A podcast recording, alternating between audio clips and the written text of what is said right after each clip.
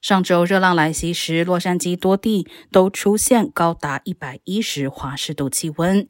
但是，由于洛杉矶县公车站缺乏候车亭，使通勤者苦不堪言。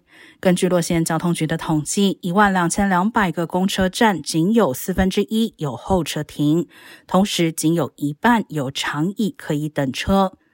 洛杉矶七月的工作日中，平均每天有五十万人乘坐公车。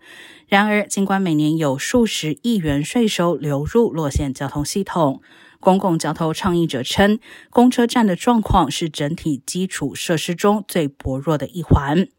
如凤凰城这样的沙漠城市，公交车站已设置喷雾器和风扇，借此帮助乘客降温。